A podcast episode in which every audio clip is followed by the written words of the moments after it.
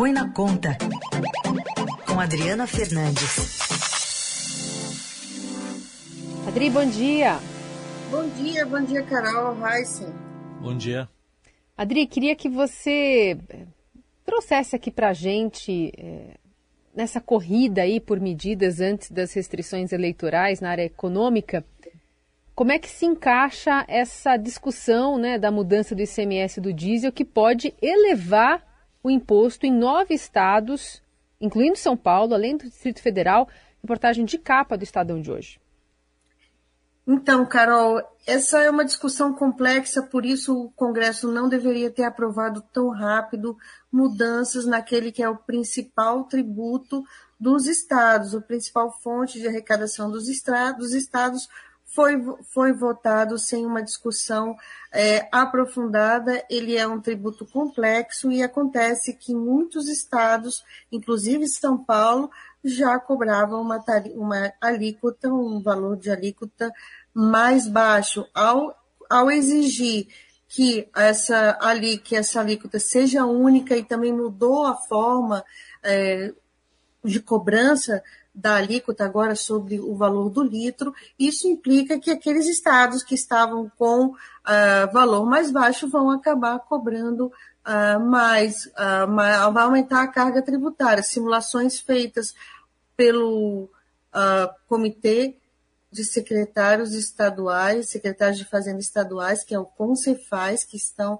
se reunindo desde a semana passada tentando encontrar aí uma forma de cumprir a legislação enquanto eles decidem se vão entrar no Supremo Tribunal Federal. Essa decisão ainda não está tomada. O secretário de Fazenda do, Rio, do de São Paulo Henrique Meirelles, ex-ministro da Fazenda, ex-ministros da Fazenda do governo Michel Temer, reconheceu que em São Paulo pode sim haver o um aumento da carga tributária, um desconforto, segundo ele, assim como outros estados. Também isso é uma medida que ainda tem que ser regulamentada, enquanto não é regulamentada, entra uma regra de transição que define um preço médio com base nos 60, 60 últimos meses.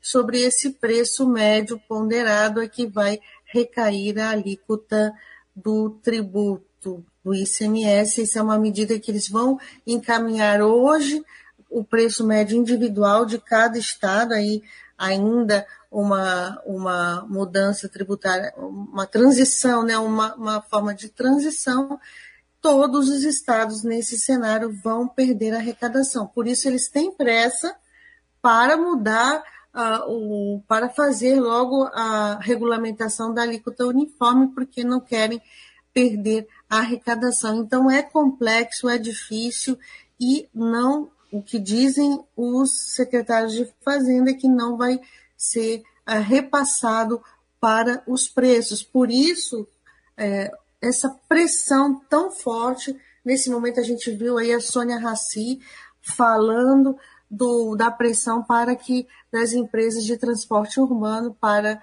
um, um subsídio em, em, troca da não elevação dos preços uh, do, do, das, tari, das, das passagens, né? Então, isso é o que está. O, o, problema não está solucionado por, e presidente Jair Bolsonaro coloca pressão na Petrobras também. A gente viu nos últimos dias ele reclamando e ontem disse que o combustível, o preço do combustível é impagável. Agora, tudo isso aí que você está nos relatando mostra o, o que? O, o, Congresso aprova essas medidas sem fazer conta, Adri? Exatamente. Você lembra, Heisen, que ele foi, foi aprovado no calor né, das notícias, no calor da, da, da alta do preço no mercado internacional do petróleo e o impacto no Brasil no dia que a, que a Petrobras reajustou, né, fez uma, um mega reajuste, não só do diesel, como também da gasolina e do GLP. Então, o Congresso já vinha discutindo essas mudanças no ano passado, mas é tudo feito no solavanco, tudo feito sem uma discussão. Os governadores alertaram para o problema, mas é, na ânsia de dar uma resposta, achando que essa era uma resposta rápida, eles acabaram aprovando sem muita discussão técnica. Já vimos isso em outros projetos e o que acontece é que tudo terá que, de alguma forma, ser acomodado. É claro que os governadores têm nessa conta também que governadores não querem perder a arrecadação. Muitos vão, uh, vão perder a arrecadação, principalmente nessa regra de transição, que eu disse que todos perdem a arrecadação porque o preço hoje está congelado. Então, essa é uma resposta difícil que a gente vai, o Brasil vai encaminhando, porque quando o tema é combustível, é sim é, fogueira total. É, é, é desculpa o trocadilho, mas é meio isso. É difícil segurar preço de combustível. E a, Petro, e a pressão volta também para a Petrobras, que ah, mantém aí uma política de preços com paridade internacional que está no centro de todo esse debate ah, nacional. O, o próprio ex-ministro Henrique Meirelles, na entrevista ao jornal Estado de São Paulo ontem, ele criticou essa política, dizendo que a Petrobras tem custos aqui no Brasil em reais e acaba repassando esse, esse, esse, esse custo, o preço internacional para o mercado nacional. Você vê que Meirelles é um ministro que foi da Fazenda e defendeu sempre a política de preços, agora em outra posição também se coloca, se coloca crítico à, à política de preços da, da empresa. Você mencionou Henrique Meirelles, né, ex-ministro da Fazenda que hoje integra né, o Ministério da Economia, queria colocar na nossa conversa a manifestação de ontem do ministro Paulo Guedes, dizendo que o Brasil já se levantou do combate à pandemia, está se preparando para enfrentar os impactos da guerra entre Ucrânia e Rússia. Vamos ouvir. Então, realmente, vocês podem olhar com orgulho uns para os outros, nós todos juntos, porque a calamidade foi terrível, foi a maior crise sanitária dos últimos 100 anos. E o Brasil é duro na queda, porque o Brasil caiu, levantou, está em pé, já sacudiu e está mais arrumado do que o pessoal lá fora. Nós estamos com o déficit zerado. Nós estamos prontos para outra briga. Se vier a Segunda Guerra Mundial aí, nós estamos prontos de novo. Nós vamos expandir de novo, porque nós estamos com o déficit zerado. Bom, com esse, com esse desenho aí que ele faz para a gente, de um cenário que já passou, né? A gente já, já acabou, que eu saiba a Segunda Guerra Mundial, uma gafe aí do ministro. Ah. É, com esse cenário, você tem possibilidade de vislumbrar um pacote de bondades também, né? Depende do que você tem de informação, algo pode vir num planejamento meio torto aí, não, Dri? Exatamente. O que ele tá, ele, ele se enrola muito, né? O ministro fala em guerra, depois que ele deu essa declaração, ele foi até os jornalistas, tentou esclarecer, disse que é, o que ele estava querendo dizer nesse, ao falar de guerra era de que estava pronto, sim, para adotar medidas para enfrentar o, o, que, em seguida, né, ele disse a guerra dos grãos, quer dizer, da alta dos preços, a guerra do, da alta dos preços do petróleo, da alta dos preços de fertilizantes, que o governo está ah, tomando medidas para enfrentar essa situação. Ele já tinha se enrolado um, um, dia antes, quando falou que o, que o brasileiro tinha muitos iPhones, né? também se corrigiu ontem. O que acontece é que o governo tem, tem armas, né? ele, tem, ele mesmo falou na, na gravação ah, que vocês mostraram que o governo está com o resultado fiscal ah, próximo, déficit fiscal próximo de zero, esse é um número do ano passado, tem vários fatores que levaram a esse resultado muito melhor do que esperado, mas a pressão aqui é grande se ele for adotar medidas como de subsídio.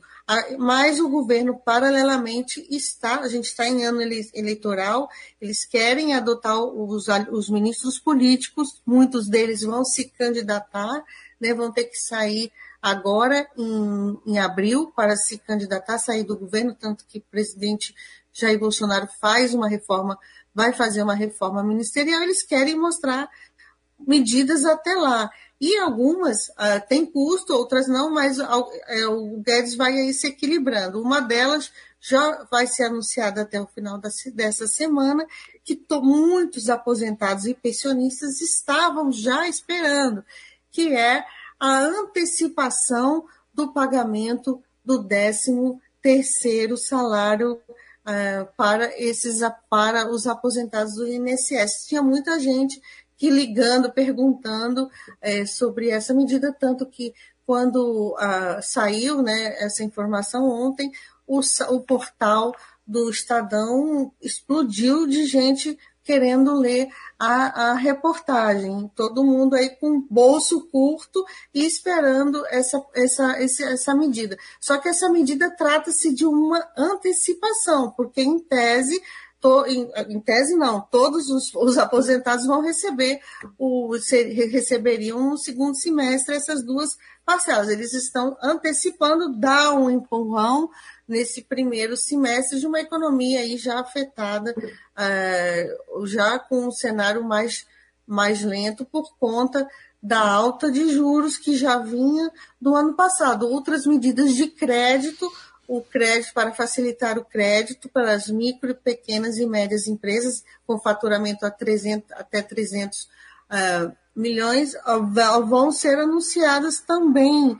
A expectativa é que ocorra essa semana. E os produtores rurais vem aí um crédito extraordinário um, para auxiliar os produtores rurais no sul do Brasil, onde tem, onde tem seca, e também para rolar uh, facilitar o crédito para a safra, que ficou mais restrito para a plantação da, do plano safra desse ano. Então, o governo vai atuando nessas frentes para tentar melhorar, dar um empurrão na economia e, sobretudo, no caso agrícola, evitar problemas de plantio que comprometam a safra seguinte. Outra medida também já prevista, já comentamos aqui, ainda não anunciada e muito esperada, é a liberação do saque do FGTS, um mil reais para quem tiver esse dinheiro na conta. Então é, é dinheiro para os aposentados gastarem com iPhone, porque ninguém está precisando de comida, ninguém está precisando de combustível no carro, ninguém é, é só para iPhone mesmo, né? É porque são, é, no caso do FGT, no, no, caso do FGTS, não é recurso do governo, né? É o recurso do ah, trabalhador que está lá na conta do trabalhador, né, Raíssa?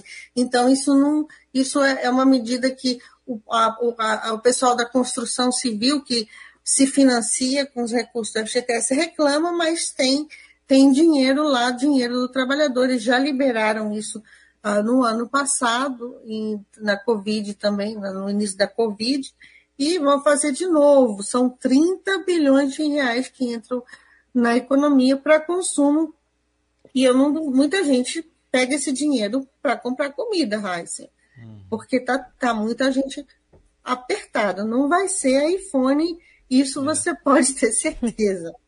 Porque para muita gente esse dinheiro faz falta, como também é, vocês aí na rádio devem, devem, deve ter gente perguntando sobre a, a o 13 terceiro, né? Acredito que vocês tenham, a, estejam recebendo a, perguntas dos seus ouvintes sim, sobre, sim. Esse, sobre essa antecipação. Muito bem, Adriana Fernandes trazendo para a gente esse, esse, esse pacote de bondades, né? A partir de essa visão um pouco distorcida da realidade do Brasil pelo governo. Adri, obrigada, viu? Até sexta. Até sexta, Carol, Raíssa e todos os ouvintes da Rádio Dourado que estão aqui nessa manhã.